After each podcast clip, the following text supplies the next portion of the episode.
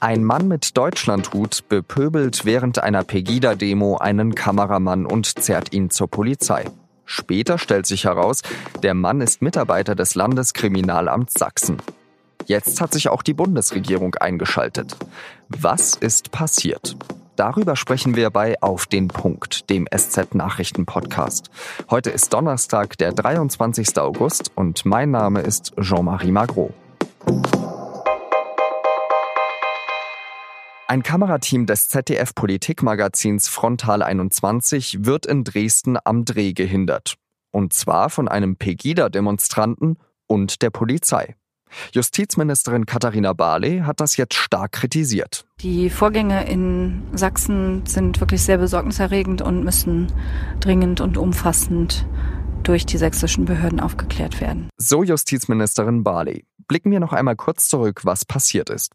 Am vergangenen Donnerstag hält Angela Merkel eine Rede in Dresden. Wie zu erwarten, gibt es eine Demonstration von der islam- und ausländerfeindlichen Bewegung Pegida. Ein Kameramann filmt die Demonstranten und plötzlich kommt ein Mann mit Hut in Deutschlandfarben auf ihn zu. Hören Sie auf, mich zu filmen. Sie halten die Kamera direkt auf mich zu. Sie begehen eine Straftat. Sie begehen eine Straftat. Ich hoffe, es ist Ihnen klar, was Sie machen. Daraufhin kontrolliert die Polizei das Kamerateam und hält es eine Dreiviertelstunde lang fest. Jetzt hat sich herausgestellt, der Mann mit Deutschlandhut ist ein Mitarbeiter des Landeskriminalamts Sachsen. Er war zu diesem Zeitpunkt nicht im Dienst, sondern im Urlaub. Erst wenn er wieder aus seinem Urlaub zurückkommt, soll er zur Sache befragt werden. In Sachsen will sich nun der Innenausschuss des Landtags mit dem Fall beschäftigen und dabei Innenminister Roland Wöller befragen, wie es dazu kommen konnte. Ein spannender Fall, bei dem sich gleich mehrere Fragen aufdrängen. Ich spreche darüber mit Konstanze von Bullion, Redakteurin im Berliner Büro der SZ. Frau von Bullion, wie sehr hat Sie dieser Fall schockiert? Also zunächst muss man vielleicht mal sagen, äh, dass äh, bei Demonstrationen gerangelt wird, dass die Polizei und die Presse da auch mal aneinander geraten können. Das ist in einem journalistischen Leben, kommt es immer wieder vor. Das ist per se kein Skandal und nichts Besonderes. Ähm, in diesem Fall ist es allerdings äh, sehr wohl ähm, beunruhigend, weil es sich um einen Mitarbeiter des Landeskriminalamts handelte, der da die Presse angepöbelt hat.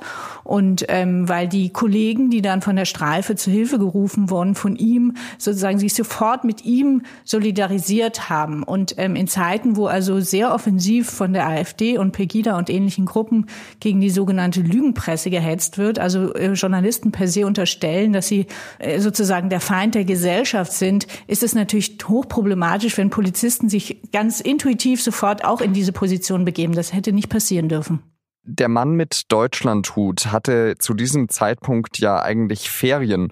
Ähm, muss denn jemand, der für den Staat arbeitet, ihn also repräsentiert, eigentlich auch in seiner Freizeit den Staat repräsentieren oder kann er da nicht machen, was er möchte? Also selbstverständlich haben Polizeibeamte, es handelt sich ja, glaube ich, hier gar kein, um einen Verwaltungsmitarbeiter der Polizei, ähm, das Recht, eine politische Haltung zu entwickeln und die auch zu zeigen, privat, wenn sie als Privatleute auf eine Demo gehen, das dürfen sie. Aber sie sind äh, dazu gehalten, sich da sehr stark zurückzuhalten. Ähm, wenn jemand dann anfängt, irgendein Kamerateam anzupöbeln und anzugreifen, und äh, dann ist es natürlich keine Zurückhaltung. Also schon von diesem Aspekt her finde ich, ist das Verhalten dieses Mitarbeiters der sächsischen Polizei intolerabel und der kann eigentlich nicht im Dienst bleiben, nach meiner Einschätzung. Allerdings ähm, geht es, finde ich, auch noch um mehr. Wenn man das Wort innere Führung kommt eigentlich von der Bundeswehr. Da ging es darum, dass man nach dem Krieg ganz gezielt angefangen hat, Soldaten ähm, äh, auf ihre staatsbürgerliche Haltung hin, also sie da sozusagen zu beschulen, in dieses Thema Werte zu vermitteln. Was ähm, sagt unsere Verfassung? Was sind die Grundrechte? Ähm, das hat man ganz bewusst getan, weil man eben keine unpolitischen Befehlsempfänger mehr wollte. Und das ist jetzt kein unzulässiger Vergleich mit dem Nationalsozialismus oder so. Aber natürlich gilt das auch für die polizeilichen Sicherheitsbehörden, also für Polizisten und ihre Mitarbeiter die meines Erachtens nach stärker geschult werden müssen. Ich glaube, dass Polizisten da auch oft in Not geraten, weil sie gar nicht wissen, wie sie sich in solchen Situationen verhalten sollen. Die äh, Demonstration von Pegida, die lief ja unter dem Motto Pegida wirkt. Meinen Sie, der Polizist hätte sich so ein Vorgehen vor drei, vier Jahren getraut? Also ich kann jetzt natürlich nichts dazu sagen, was dieser äh, Polizeimitarbeiter ähm, sich gedacht hat, als er zu der Demo gegangen ist. Erschreckend finde ich nur, mit welcher Selbstverständlichkeit der da hingeht, ähm, sich so ein Hütchen aufzieht, sich da offenbar überhaupt keine Gedanken macht, wenn er da und dann auch noch die Polizeikollegen ruft, so nach dem Motto, ähm, ich hole mal meine Kumpels, die helfen mir. Und das haben sie ja dann auch tatsächlich getan.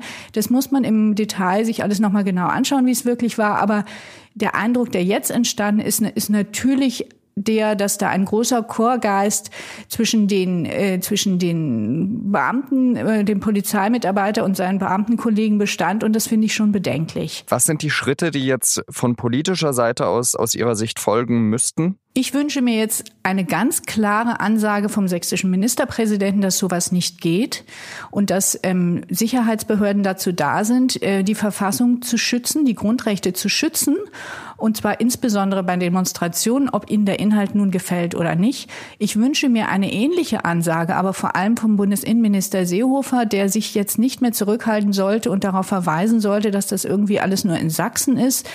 Ich glaube, diese Probleme für Polizisten, für Demonstranten, äh, für Migranten, äh, die Auseinandersetzungen, die sich häufen in letzter Zeit, gibt es in der ganzen Republik. Und ich glaube, dass die Haltung der Polizei dafür da ganz entscheidend ist, ob, ob diese Konflikte gut und friedlich und vernünftig gelöst werden oder so eskalieren wie jetzt in Sachsen. Wer gegen die Lügenpresse kämpft, der hat bei der Polizei nichts verloren. Das sagt Konstanze von Bullion. Vielen Dank nach Berlin. Und nun drei weitere Nachrichten, die an diesem Donnerstag wichtig sind. In einem Vorort von Paris ist ein Mann mit einem Messer auf mehrere Menschen losgegangen.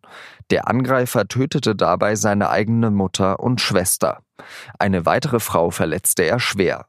Er habe die Opfer auf der Straße angegriffen. Die Polizei habe ihn erschossen, nachdem er Warnungen der Beamten ignoriert habe, so eine Behördensprecherin. Die Dschihadistenmiliz Islamischer Staat beanspruchte die Tat für sich. Innenminister Gérard Collomb bestätigte zwar, dass der Angreifer den Behörden wegen so wörtlich Verherrlichung des Terrorismus bekannt gewesen sei, Hinweise auf ein terroristisches Motiv für seine Taten gebe es dennoch bisher nicht. Der Handelsstreit zwischen den USA und China hat eine neue Stufe erreicht. Nachdem Washington in der Nacht auf Donnerstag erneut Strafzölle für Waren im Wert von 16 Milliarden Dollar in Kraft gesetzt hatte, aktivierte auch Peking umgehend Vergeltungszölle in gleicher Höhe. Man müsse den notwendigen Gegenangriff durchführen, so das chinesische Handelsministerium. Die USA prüfen zusätzliche Zölle auf Waren im Wert von weiteren 200 Milliarden Dollar. Eine Entscheidung darüber soll im September getroffen werden. US-Handelsminister Ross sagte, natürlich würden die Chinesen ein bisschen Vergeltung üben, aber am Ende hätten die USA so wörtlich viel mehr Kugeln als sie. Die Deutsche Bahn wird ihre Ticketpreise in diesem Jahr erhöhen. Vorstandschef Richard Lutz kündigte für Dezember einen moderaten Anstieg der Tarife an. So wolle man Wachstum und Auslastung unterstützen, sagte Lutz. Der Anstieg werde deutlich unterhalb der Inflationsrate liegen. Diese beträgt derzeit rund zwei Prozent. Auch die Pünktlichkeit der Züge möchte der Bahnchef verbessern. Nur drei von vier Zügen waren im laufenden Jahr schnell genug am Ziel.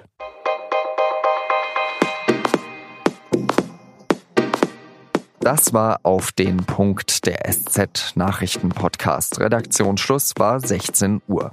Zum Bundesligastart können Sie alles Wissenswerte in der Freitagsausgabe der SZ lesen. Auf der Seite 3 schreibt Holger Gerz über die Integrationsgeschichte der Liga und im Sportressort gibt es die geballte Fußballexpertise. Wenn Sie unsere Sportredakteure auch mal hören wollen, dann gibt es bald die Gelegenheit dazu. Denn am Montag startet der wöchentliche Podcast und nun zum Sport. Alle Infos darüber finden Sie unter sz.de-sportpodcast. Ich wünsche Ihnen eine schöne Zeit und sage Adieu.